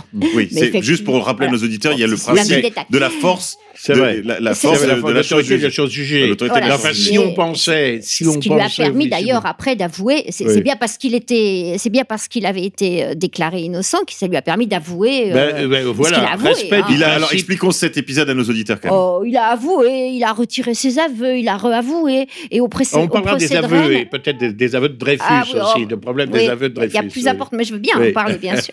Alors, les- Euh, les remarques de Monique Delcroix avant qu'on en vienne aux aveux des uns et des autres. Ah, J'en avais oui. quelques-unes. Euh, oui, donc, euh, oui, Esterhazy. Et, euh, et donc, le- sa dernière prestation officielle, c'est au procès de Rennes. Euh, il envoie un gribouillis absolument illisible dont les Dreyfusards disent que c'est inexploitable. Ils peuvent rien en faire. Personne ne peut rien en faire, d'ailleurs. Et vous y avez eu accès? Euh, c'est un... Non, non. Non. Euh, alors, en revanche, pour revenir un tout petit peu avant, euh, vous parliez d'expertise en écriture. Oui. Alors, deux choses. Le, le bordereau, il faut savoir que le bordereau lui-même, le texte d'origine, a disparu. hein. Euh, personne ne sait où il est. La pièce bon? originale, ah, il a disparu depuis 1935. Déjà en C'est 1935, extravagant. on l'avait disparu. C'est extravagant. disparu. On en a des Ah, photos il y en a quand des, même. oui, il y en a des photos. Il y en a des Oui, photos. je crois. hein. Bon, première chose. Mm. Deuxième chose, j'en profite pour dire aussi, parce qu'on dit souvent le contraire, donc ça, je voudrais bien le dire, que toutes les expertises officielles faites sur l'écriture d'Esterhazy ont conclu que ce n'était pas son écriture. Voilà, toutes, toutes les expertises Ah oui, ça, faites toutes- j'ignorais Ah, ça, il y mais a c'est pas peut-être de- c'est dans votre livre, bien mais c'est je- dans votre livre, je Euh, crois. Alors bien attendez, qu'on soit bien précis, si vous voulez, Monique, qu'on Je, soit bien précis. je parle des, des experts assermentés Les auprès lettres. des tribunaux. Vous- là, vous Non, parlez des lettres. à l'époque ou, ou depuis lors? À, l'époque ou depuis lors à l'époque, à l'époque. Ah oui, à bien l'époque. sûr, non, non, mais moi je me disais parce que, que peut-être la graphologie, je crois savoir que la graphologie a fait d'énormes progrès. procès. Oui, Ah, oui, ça, oui. je- voilà. Excusez-moi, Madame voilà. Delcroix, là, vous parlez du le bordereau n'est pas de la main d'Esterhazy Voilà. D'accord. Voilà, ça, tous les experts assermentés aux tribunaux, dont on reconnaît l'impartialité, c'est Et en particulier au tribunal de euh, Rennes. euh, Donc, Marcel Thomas, le- ouais, c'est surtout dans les, dans les, euh, comment dire ça, les, les- les- les trucs préliminaires là, les enquêtes, pardon, les enquêtes préliminaires pour les cassations, etc. C'est là qu'il y a énormément de travail. Euh, Rennes, on expose le travail, mais le travail a été fait en, en amont. Euh, voilà, tous, et dont euh, on reconnaît euh, que c'était des honnêtes gens. Hein, apparemment, ils n'étaient pas antisémites, ceux-là. Donc, on ne l'a pas dit. Ouf. Bon, alors, en revanche, euh, il y a des tas de gens après au procès de Rennes et au procès de la seconde cassation euh, qui sont venus dire que c'était bien l'écriture d'Esterhazy, mais c'est des gens qui ne sont pas du tout experts. Alors, il y a notamment quelqu'un pour qui j'ai beaucoup d'admiration, qui est Monsieur Darbou, qui est un illustre mathématicien, mais le fait d'être un illustre mathématicien ne donne aucune compétence en matière d'écriture. Et il n'était pas expert, il n'était pas expert du tout. Alors, on appelle ça dans la littérature, on appelle ça des expertises. Non, il n'était pas expert, il a donné son avis. Il a dit, à mon avis, c'est la même écriture. Mais il n'est pas expert, il n'était pas assermenté, etc. Euh, donc, il y a l'unanimité des experts euh, dignes de ce nom euh, sur l'écriture d'Esterhazy. Alors que sur Dreyfus, ça ne fait pas l'unanimité. Effectivement, Bertillon n'en a jamais démordu. La théorie de Bertillon est quand même extrêmement, pff, on va dire, très compliquée. Personnellement, elle ne me convainc pas tellement elle est alambiquée. Enfin, bon, moi, je ne suis pas convaincue. Mais n'empêche que lui n'en a jamais démordu. Et quant à, vous parliez tout à l'heure de tout ce qui pourrait venir d'Allemagne, euh, non, je, n'ai pas connaissance. euh, la principale pièce qui est venue, euh, c'est le memento, enfin non, les mémoires de Schwarzkoppen, dont je, je suis quand même assez. Parce que Schwarzkoppen, euh, sur son lit de mort, euh, dit à son épouse que le véritable coupable était Esterhazy, tout de même. Mais oui, mais oui. Euh, donc ça, ça a été publié et je suis quand même assez contente aussi de moi là-dessus. Je crois que j'en ai pas laissé grand-chose puisque j'ai à peu près prouvé, euh, enfin j'ai prouvé que c'était entièrement recopié dans le livre de Renac. Euh, Renac étant le grand historien de l'affaire Dreyfus. Euh, D'ailleurs, bon, mais ça c'est encore c'est un vaste sujet, euh, Oui. puisqu'aujourd'hui tout le monde colle à Renac hein, à peu près. Hein, ils s'en écartent pas beaucoup, ils sont très soudés. Tous les Dreyfusards sont très soudés parce qu'il faut pas laisser passer l'espace d'un soupçon dans la, ma- dans la machine. hein. Euh, donc ils, Il y a- il y a des ils Dreyfusards, évitent de se contredire. hein, ils Oui. évitent de, voilà, ils font semblant de ne pas voir certaines choses, mais ils évitent. Et donc ils recopient tous leur, leur base, c'est Renac, Joseph Renac, qui a écrit euh, l'histoire de l'affaire Dreyfus en sept ou huit volumes. Et on oublie toujours de dire que Renac, de, de son propre aveu d'ailleurs, enfin il le dit lui-même, il en est très fier, c'est un combattant. C'était euh, dès le premier jour, il a été convaincu de l'innocence de Dreyfus. Euh, entre parenthèses, on en revient au départ là. Il a été convaincu de l'innocence de Dreyfus, dit-il, parce que Dreyfus était juif. Bon, alors moi je veux bien, mais c'est aussi un réflexe racial. hein, euh, peut pas. faut savoir euh, ce qu'on veut. Mais bon, bref. Euh, et donc, les- les- sur ces sept volumes, les cinq premiers sont publiés avant le procès de Rennes. Donc, les cinq premiers sont des écrits militants. Alors, d'accord, euh, c'est un historien, mais euh, à ce moment-là, il ne pouvait pas se permettre de dire quoi que ce soit euh, qui pouvait trahir une certaine. Un doute, ne serait-ce qu'un doute. ou, voilà, euh, induire un doute. Voilà, il oui. ne pouvait pas se Mm. permettre.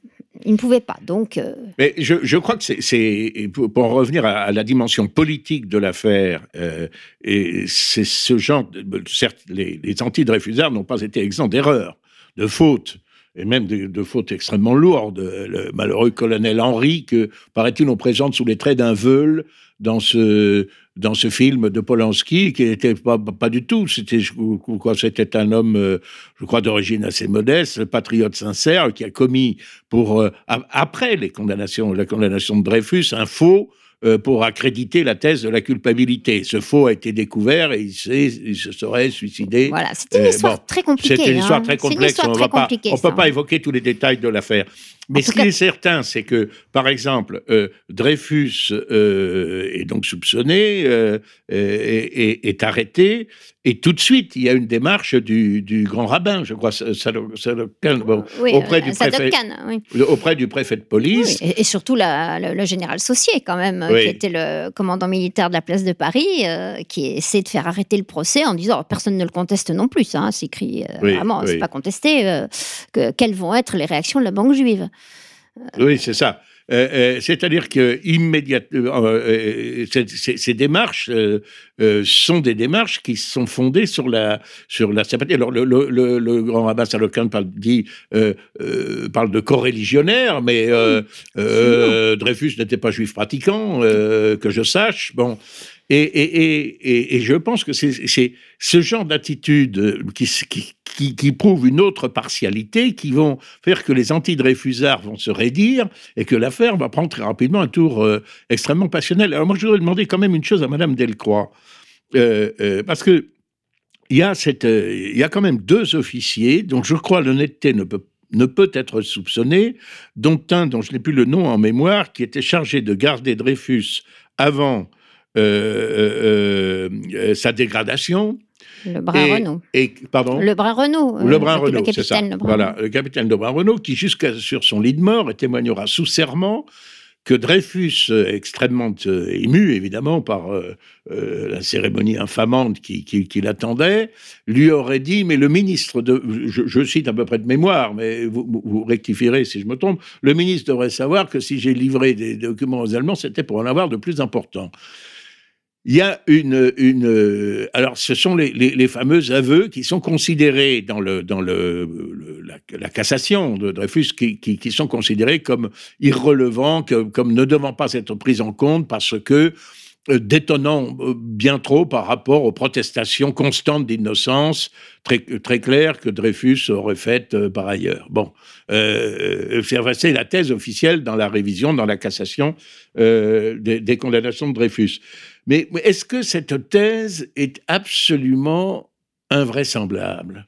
Est-ce que, euh, est-ce que euh, euh, il est possible Je crois que un, un- un ouv- un ouvrage que j'ai ici, celui d'Yves Amiot, une, affaire d'honneur, l'affaire Dreyfus, lui accorde un certain crédit en disant que peut-être Dreyfus, sous la direction d'un autre officier général, qui était un peu en rivalité avec le service de la statistique, aurait pu peut-être se livrer à une opération d'agent double ou d'intoxication. Monique Qu'est-ce que vous en pensez de cette hypothèse? Alors, il y a beaucoup de choses à dire là-dessus. Alors, d'abord, euh, les aveux de Dreyfus, euh, je n'y crois pas du tout.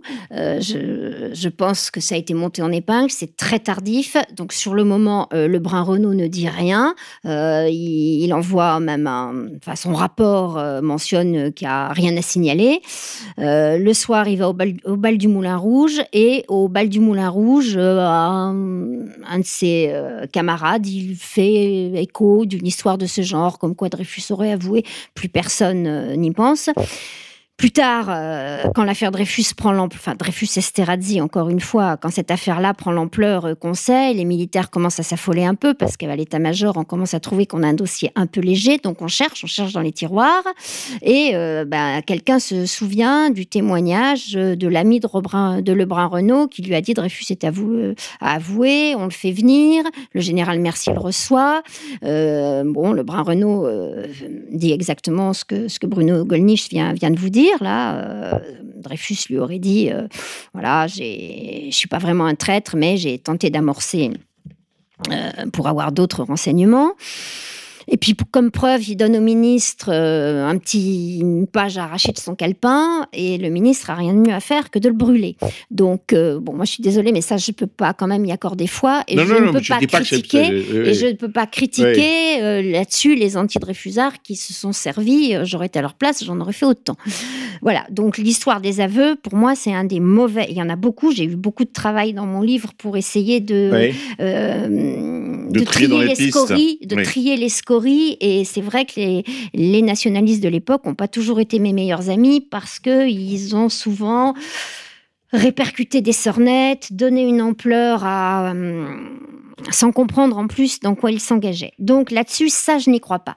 Alors, en revanche, il y a quelque chose d'intéressant euh, dans cette histoire d'aveu. Euh, c'est donc l'usage qui en a été fait. Euh, alors ça, oui. Attendez, euh, vous avez dit autre chose là euh, Non, euh, je, je crois il y, avait aussi un deuxième. Oui, voilà. Alors Michel, de... oui, voilà, c'est ça, c'est ça, c'est ça. deuxième C'est ça. témoignage à Alors, cet en fait, égard, mais ce qui je ne est me souviens intéressant. plus. Alors, si, si, ça y est, je suis retombée sur. Oui, c'est Euh, qu'un autre, oui. un autre officier aurait entendu cette conversation euh, Mhm. entre Dre- Dreyfus et son garde. Enfin, c'est- c'est c'est c'est c'est ce qui est rapporté. Mais encore une fois, non, mais vous avez raison, je crois, de tenir ça à distance. C'est pas le sujet. Non, voilà, c'est- pas, voilà, tout ça, C'est léger. Après, ça fait des ragots. Hein. Après, fait- non, mais ça fait- après, ça monte en ragots. Tout dans Oui, cette affaire doit être pesé et sous-pesé de façon Voilà. aussi En, en impartiale revanche, que possible. ce qui est intéressant, c'est qu'on sait quand même Mm. d'où ça venait. Mm. Parce que euh, on aurait rêvé. Alors là, c'est donc un retour en arrière. Nous sommes de nouveau en 94, hein, à l'époque du, du premier premier, procès. procès. Donc évidemment, l'état-major qui quand même sentait bien que le dossier était un peu léger, hein, puisque je, je- je le note aussi. À, à chaque moment de l'enquête, il y a un membre important de l'état-major qui, aurait souhaité qu'on la prolonge. Et puis bah, ça allait trop vite. Euh, donc ils auraient rêvé évidemment d'obtenir des aveux. Et on envoie du Paty de Clam, qui est quelqu'un pour qui j'ai beaucoup d'estime par ailleurs, mais on envoie du Paty de Clam essayer d'obtenir des aveux de Dreyfus et du Paty de Clam, qui l'a raconté lui-même, pour essayer d'obtenir des aveux, dit un petit peu à Dreyfus, il dit mais après tout peut-être que vous n'étiez pas si traître que ça, peut-être est-ce que vous avez voulu amorcer. Voilà, donc tout est parti de là en fait. Cette euh, rumeur est partie de là. Et on a essayé de mettre des mots dans sa bouche. Voilà. Or, mais En ce lui qui est important, Si tu, si tu rentres dans notre nouveau scénario, en gros, on pourra trouver à s'arranger. C'était ça, Ah, en fait. C'était voilà. ça l'histoire. c'est racontons une histoire de contre-espionnage d'intox pour essayer de- Voilà. d'arrondir les angles. Et à l'époque, ça n'a pas abouti. Et après, on est allé rechercher ce- cette histoire, cette vieille histoire. euh, bon, mais effectivement, Michel de Lombarès, euh, dont, dont vous citiez l'ouvrage, euh, Bruno Gollnisch en parle. Voilà, on va, on va le citer. Parce Michel c'est de un- Lombarès, il- il a bien l'affaire travaillé. Dreyfus chez Lavozelle. Voilà. Euh, il a bien travaillé. Yves Yves Amiot, Amiot je, aussi. je donne aussi, j'ai cité Yves Amiot, mais je n'ai pas donné le. Le titre. euh, voilà, l'affaire Dreyfus, une affaire d'honneur, l'affaire Dreyfus, c'est édité chez Via Romana. Voilà. Alors, il va mieux aussi, il a bien travaillé. Mais alors, le pauvre, il est pris. euh, il- il a les menottes aux mains parce qu'il part du principe qu'un militaire ne mange jamais. Alors, euh, effectivement, s'il a du mal à y voir Il ne clair. devrait jamais mentir. Il a du mal à y voir clair parce que, surtout quand on travaille dans les services secrets. Ah oui, alors là, par contre, c'est d'une naïveté coupable. Mais euh, donc, pour en revenir à Michel de Lombarès, qui accorde de, de l'importance à cette histoire d'aveu, c'est intéressant parce qu'on arrive en fin d'émission et je pense qu'il y a beaucoup de gens qui connaissent pas bien l'affaire et qui doivent se demander, mais mon Dieu, qu'est-ce qu'on peut penser là-dedans? Alors, pour ma part, euh, Dreyfus innocent, je n'en sais rien. Dreyfus coupable, je crois pas. Euh, je pense en tout cas que ça a été tellement bâclé qu'on ne peut pas l'affirmer. Alors, Esterhazy, Non, mais Dreyfus, Au- auteur du bordereau ou pas? Je sais pas. Je ne sais pas. En tout cas, vous dites l'histoire d'Esterhazy. Non, ça c'est sûr. Ah, ça, ça, ça, alors ça, Esterhazy, alors ça, c'est mon point D'accord. fort. Ça. Esterhazy, non, non, non, non, ça, Esterhazy, je, je vous démontre qu'il a travaillé pour les Dreyfusards. Je le démontre. Euh, Oui, mais ça, il- c'est qu'il sûr. ait travaillé pour les Dreyfusards, certes, mais est-ce qu'il Ah, l'auteur du bordereau non, est, Non. euh, non, mais est-ce qu'il a pu être un traître en faveur de l'Allemagne? Non, Non? Non. Mais de toute façon, il était jugé non. innocent. Ouais. Ne pouvez rien leur dire, ils ses ne de Oui, il savait rien de rien. Ils savaient ouais. rien de rien. Ils pouvaient- Ouais. Je vous dis, les Dreyfusards Il sont pas obligés. source. Il oui. pourrait Les leur indiquer l'heure sont- de la de la cantine, peut-être. Les Dreyfusards sont obligés de vous raconter qu'ils vendaient n'importe quoi à Schwarzkoppen. Or, Schwarzkoppen, euh, en dehors de ses coquineries avec Magnésardi, c'est un homme sérieux.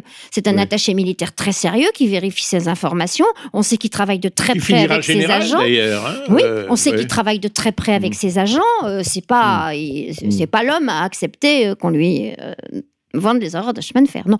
Mais alors, en revanche, comment comprendre quelle explication donner à cette affaire?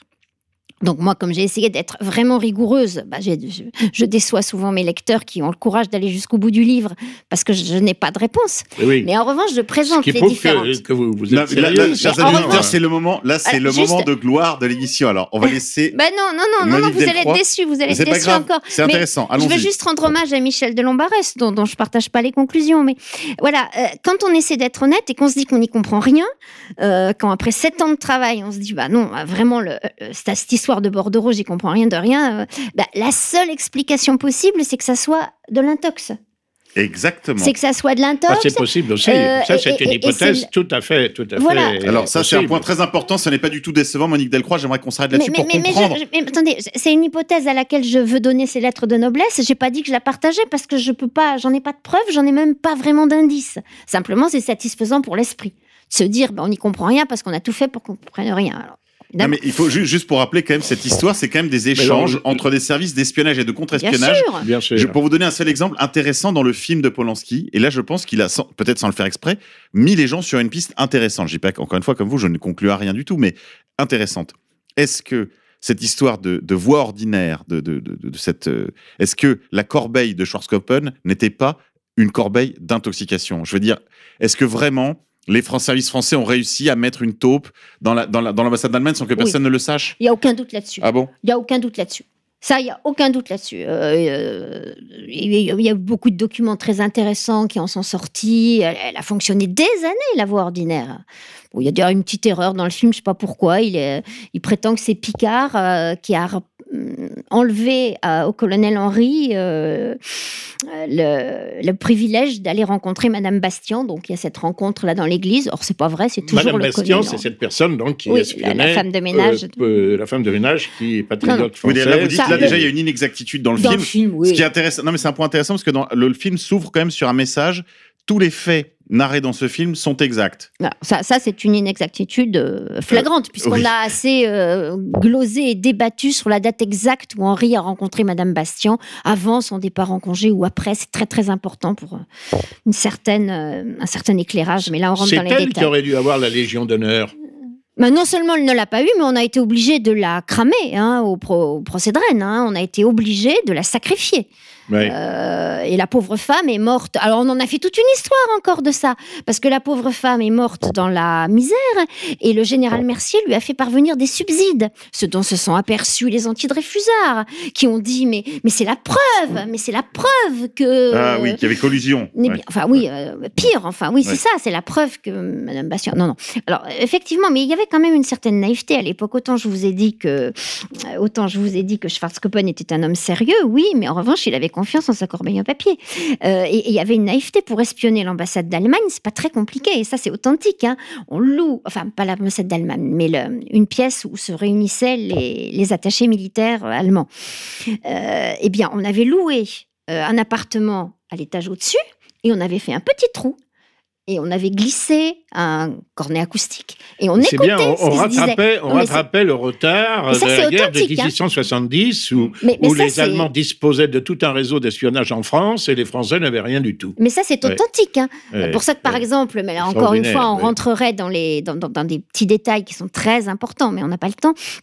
Quand on reproche tant à ce pauvre du Petit Clam de s'être déguisé en, en Oui, en- femme, ce qui n'est pas forcément vrai d'ailleurs, mais en tout cas d'avoir porté une fausse barbe pour aller rencontrer secrètement Esterhazy.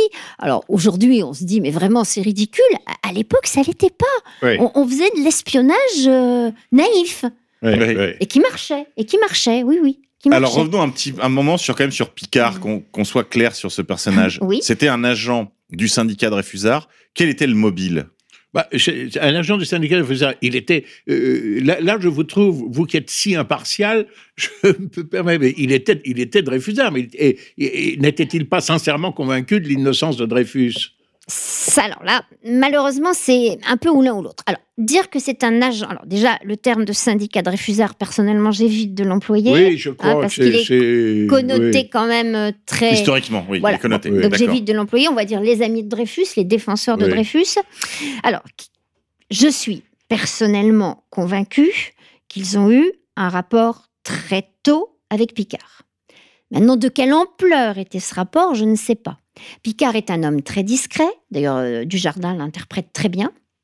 Euh, Picard, je vous dis ce que j'essayais de vous expliquer tout à l'heure, le, le rôle de Picard dans l'affaire, il est verrouillé à double tour, à triple tour, parce que autant on peut plaisanter avec Esterhazy, on peut dauber Esterhazy, euh, autant Picard, on a tout fait pour qu'on ne puisse pas introduire de doute sur son rôle. Alors, dire qu'il a été l'agent des Dreyfusards, c'est rapide en besogne.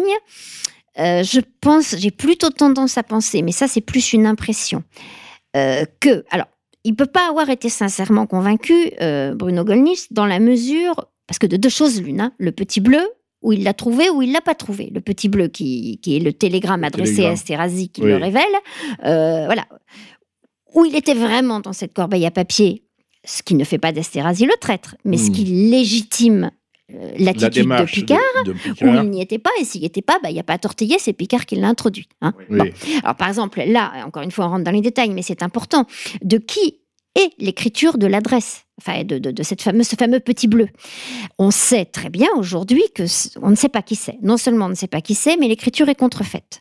On sait que ce n'est pas l'écriture de Et on Schwarzkopf. sait que ce n'est pas l'écriture de Schwarzkopf, ce n'est pas l'écriture de l'attaché militaire, mais Donc on sait un faux. plus grave. Mais on sait Donc plus grave. On sait que Picard l'a laissé croire. Alors attention, il est fin Picard. Picard est fin et il est très mesuré. Hein, il est très, il se contrôle, il se contrôle tout le temps Picard. Donc quand il va passer devant le tribunal, parce qu'il va passer devant de nombreux tribunaux Picard, et quand on va lui demander, il va dire, je sais très bien que ce n'est pas l'écriture de Schwarzkopf. Mais, parce qu'au début, officiellement, il n'a pas de rapport avec les Dreyfusards. Après, il en a, euh, officiel. Il les rencontre, il les conseille, Hmm. Oui, oui, oui, il les- oui. etc. Eh bien, même à ce, moment-là, il va continuer à leur laisser dire, ça, ça a été un cheval de bataille. À l'époque, dans toute la littérature dreyfusarde de l'époque, on trouve que le Petit Bleu est écrit par Schwarzkoppen. Picard les laisse dire. Donc ça, c'est curieux. C'est curieux. Oui, mais s'il avait témoigné en justice que ça n'en était pas, et je pense s'il si, y avait eu manœuvre intégralement de sa part, je pense que l'écriture aurait été celle de Schwarzkoppen parce qu'il avait accès à l'écriture de Schwarzkoppen, je suppose. Oui, il aurait pu faire un vrai faux, un faux, un faux d'une meilleure qualité. Alors, on va passer à la deuxième partie de l'émission. Mais d'abord, carte blanche au Bayou. Pierre-Marie, vous m'entendez? Bonjour à toutes et à tous, Pierre-Marie en effet, en direct du Bayou. À propos de Pavillon de chasse, l'émission de radio que j'anime sur E ERFM, et pour répondre en un mot aux nombreux messages reçus à l'adresse suivante, veuillez noter pavillon erfm.fr. En un mot donc, l'émission Pavillon de chasse et d'autres projets radiophoniques, chaud devant, ça arrive. Mais pour l'instant, pourquoi tant de haine? La question se pose à nouveau après le décès de Patrick Dont, plus connu sous le nom de Tepa. En effet, une mouvance autodésignée ethno-nationaliste, frétillante sur Internet, a connu une forte sudation glacée après qu'Alain Soral a présenté ses condoléances à l'annonce de la nouvelle. D'un coup, cette mouvance s'est embrasée de haine. En attitude difficilement compréhensible. On ne peut que constater qu'Alain Soral, avec son instantanément légendaire, je cite, ce petit enculé ne me manquera pas, bon débarras, Alain Soral faisait preuve de la rude sincérité qu'on lui a toujours connue. Pour rappel, Tepa était un rappeur qui balançait, enfin qui swingait, euh, dès les années 90. Il avait sorti, par exemple, un album sur le label For My People, fondé par Kulshin, la moitié la plus blanche du couple de hardeur interratio, connu sous le nom de Nick Tamer. Tepa, toujours aussi bien inspiré, avait ensuite, pendant quelques années, trouvé en monsieur Assolino un mentor. Accompagnant l'essor du site YouTube, il avait ouvert une chaîne qui accueillait toutes les figures de ce qu'il a été convenu d'appeler la dissidence. Pour le meilleur, des essayistes tels qu'Alain Soral, Pierre Hillard ou le professeur Forisson, et j'en passe. Et puis aussi des apprentis influenceurs, des maranes survivalistes et toute une cohorte de personnages hauts en couleur. Un pornographe en roue libre, un soucoupiste halluciné ou encore un suprémaciste rome. Avec Tepa, oui, il y avait de la libre parole dans l'air. Mais cette dissidence est morte. Tepa est mort. À nous d'inventer la France d'ici et maintenant, dans la réalité. Et pas en délirant un nationalisme virtuel bourré de contradictions qui finira comme le socialisme qu'autrefois un certain Mitterrand a mis dans le cul d'une majorité de Français. Quand on utilise la technologie la plus avancée de l'histoire de l'humanité, pour claironner qu'on a de l'ADN en commun avec Mozart et que ça fait de vous une merveille du genre humain. Il y a un problème de déficience. Quand on est capable de dire, à l'occasion de la promo d'un médiocre bouquin, que les Français ont redécouvert le Moyen Âge parce que le film Les Visiteurs en donne une vision authentique. Il y a un gros problème de déficience. Euh, au passage, si vous aimez cette euh, époque, le Moyen Âge, redécouvrez le classique d'Emmanuel Leroy-Ladurie, euh, Montaillou, village occitan. Voyage dans le temps garanti. On peut ressasser à l'infini à propos du dernier migrant qui a violé une femme blanche. Ce qui bien sûr se produit est infiniment criminel et ignominieux. Mais il suffit d'écouter 10 minutes de BFM Radio pour comprendre que ressasser à l'infini de l'enculerie ne va pas suffire. Et surtout qu'il va falloir un peu se révolutionner la cervelle pour comprendre l'enculerie dans son ensemble et inventer de nouvelles résistances et de nouveaux accomplissements. Ces ethno-nationalistes de pacotille ronronnent dans le bain tiède des clichés dissidents habituels, sur les Noirs, les Arabes, les rois de France, le Moyen Âge, la peinture pompier au XIXe, les babtous fragiles, que sais-je encore. Mais sans jamais rentrer dans le détail du capital complexe, des rapports de classe, des réseaux et des lobbies bien repérés. Ce milieu, et je déteste les milieux, il faut qu'ils comprennent. Le dernier des centres socioculturels de province a un budget dix fois supérieur à ce qu'ils généreront en une vie avec leurs activités racialistes une seule minute de diffusion de l'émission Carnet de campagne sur France Inter, émission quotidienne consacrée aux puissants réseaux et aux professions subventionnées, a plus d'influence sur la réalité que leurs milliers d'heures de YouTubeage chiant comme la mort. Il leur reste le fantasme du repli autarcique. Eh les gars, on va s'acheter une ancienne colonie de vacances sur la mer Baltique, on va faire venir des Ukrainiennes bien blanches, et youpi, ah bah oui, avec des, des plans comme ça, la France est sauvée. Dernier point. Je préférerais toujours les deux frères jumeaux tchétchènes qui passent sous mes fenêtres, des orphelins musulmans âgés de 10 ans, à qui j'ai filé l'île au trésor et qui l'ont dévoré en 10 jours. Je les préférerais toujours à une bande d'enculés médiocres qui ne trouvent rien de mieux que de réinventer pendant des heures l'exercice de l'hommage larmoyant. Merci, on a eu assez de soirées Dalida ou Clo-Clo animées par Michel Drucker, et on a vu où ça avait mené la France. Tepa, respect, avait fait le job qu'il estimait devoir faire. Il a connu son aventure, la rue, la création, les affrontements, les clashs, les trahisons. Il ne se formalisera pas qu'une formule directe et saluer son envol. De toute façon, tendez l'oreille. Tepa nous souffle déjà ses deux verres de ronsard. Adieu, chers compagnons. Adieu, mes chers amis. Je m'en vais le premier vous préparer la place. Tiens, je me demande si je vais pas brancher un petit Soudanais ou un Juif sur Ronsard. Bon repos, t'es pas. Vive la philosophie à coups de marteau. La dissidence est morte. La leur. Vive la dissidence. La nôtre.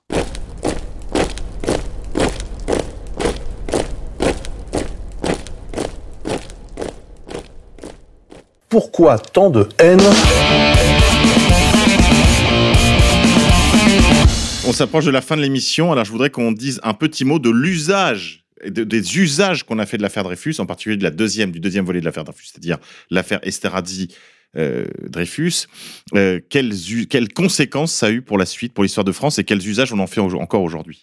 Bah là, Bruno Gollnisch sera encore euh, très à même d'en parler. Hein, Non, bah, mais bon, ça a été quand même libre cours à l'antimilitarisme. C'est ce que nous avons dit, c'est-à-dire que la vulgate, comme, le dit, euh, très justement Madame, Delcroix, c'est qu'un innocent a été délibérément persécuté par les euh, plus hauts gradés de, l'état-major et n'a été persécuté parce qu'il était juif, ce qui est évidemment euh, tout à fait immonde. Euh, mais ça n'est pas conforme à la réalité. Encore une fois, il y avait des raisons, il y avait des motifs euh, euh, légitimes au départ que les soupçons se portent sur, sur Dreyfus, même si je suis entièrement d'accord avec Madame Delcroix de dire que ces soupçons n'étaient pas euh, ne, pouvaient parvenir, ne pouvaient suffire à parvenir à une, euh, une condamnation et, et à une cul- culpabilité.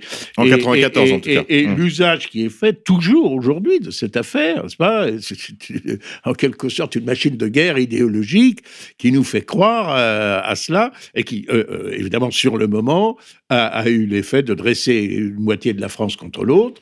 Donc, a été Euh, un épisode révolutionnaire, ceux, Ah oui. ceux- ceux J'accuse. qui, sincèrement ou non, étaient persuadés de l'innocence de Dreyfus, mais qui voyaient une machine de guerre contre les catholiques, contre l'armée, contre l'établissement militaire, etc.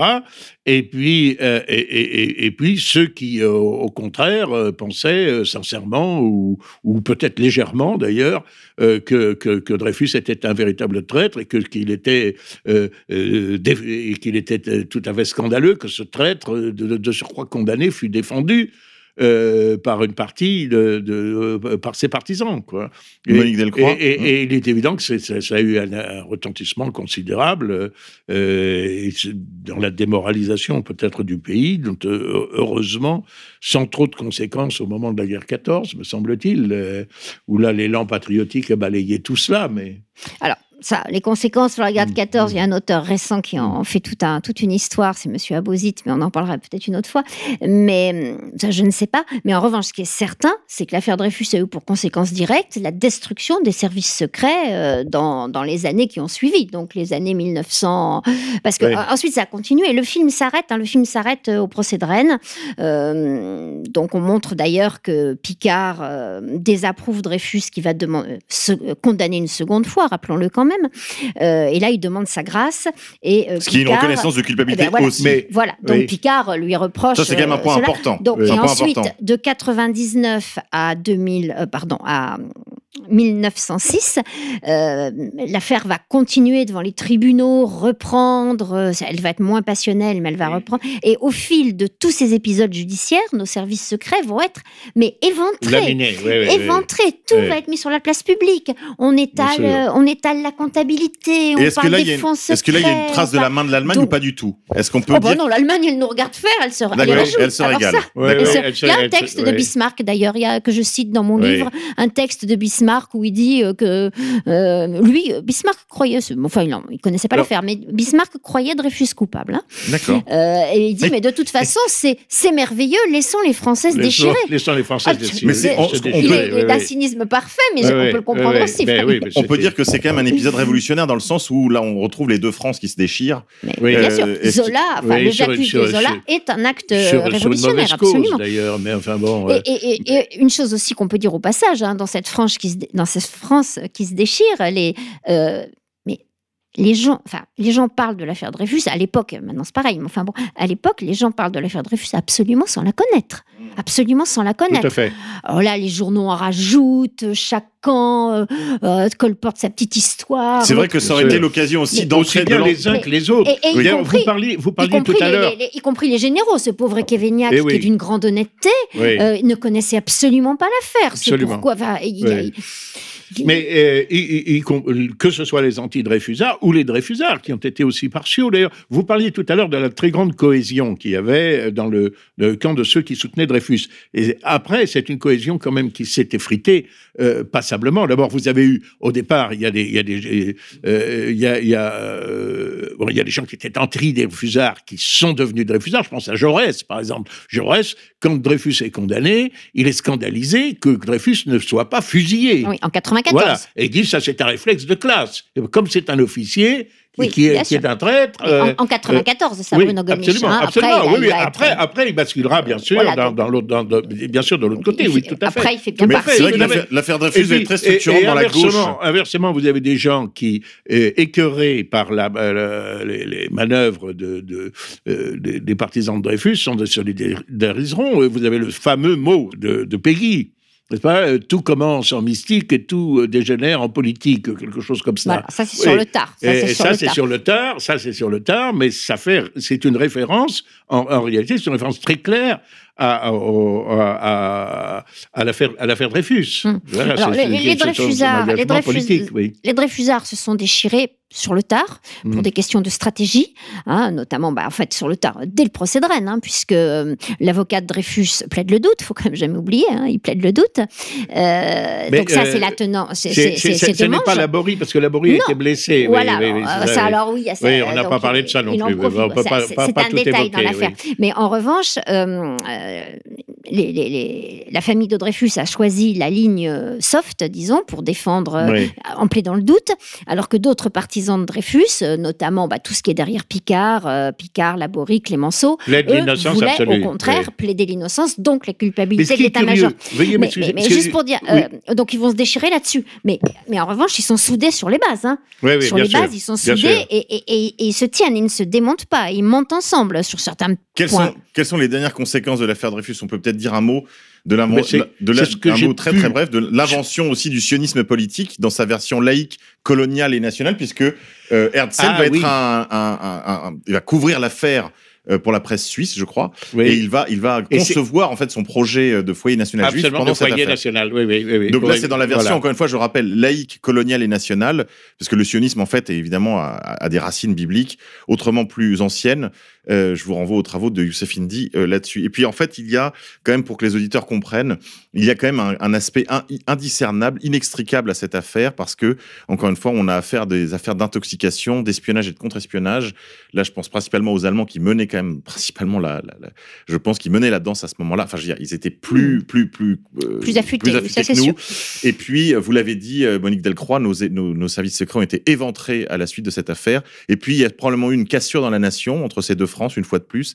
Et puis, enfin, une perte de confiance de l'armée dans sa nation. Plus, plus encore, je pense, que une perte de confiance de la nation dans son armée. Je pense que le plus grave, ça a été un traumatisme dans le monde militaire qui a probablement aussi découragé des vocations et, euh, et qui en fait a, a été un traumatisme durable, je sais, puisqu'on avoir euh, pour en, pour en avoir discuté avec des, des gens qui étaient qui avaient fait une carrière militaire et qui en fait me racontaient que beaucoup plus tard, euh, beaucoup plus tard, parce qu'on là on parle des années 50, 60, 70, ce, ce, cet épisode était encore vécu comme un traumatisme dont il fallait euh, dont il ne fallait pas trop parler.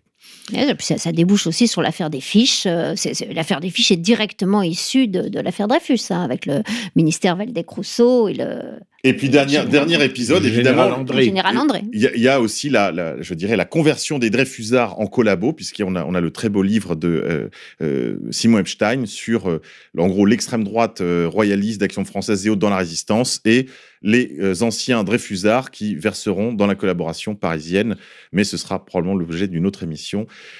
Un mot très très bref de conclusion, Bruno Gollnisch, Monique Delcroix, avant que je rende l'antenne.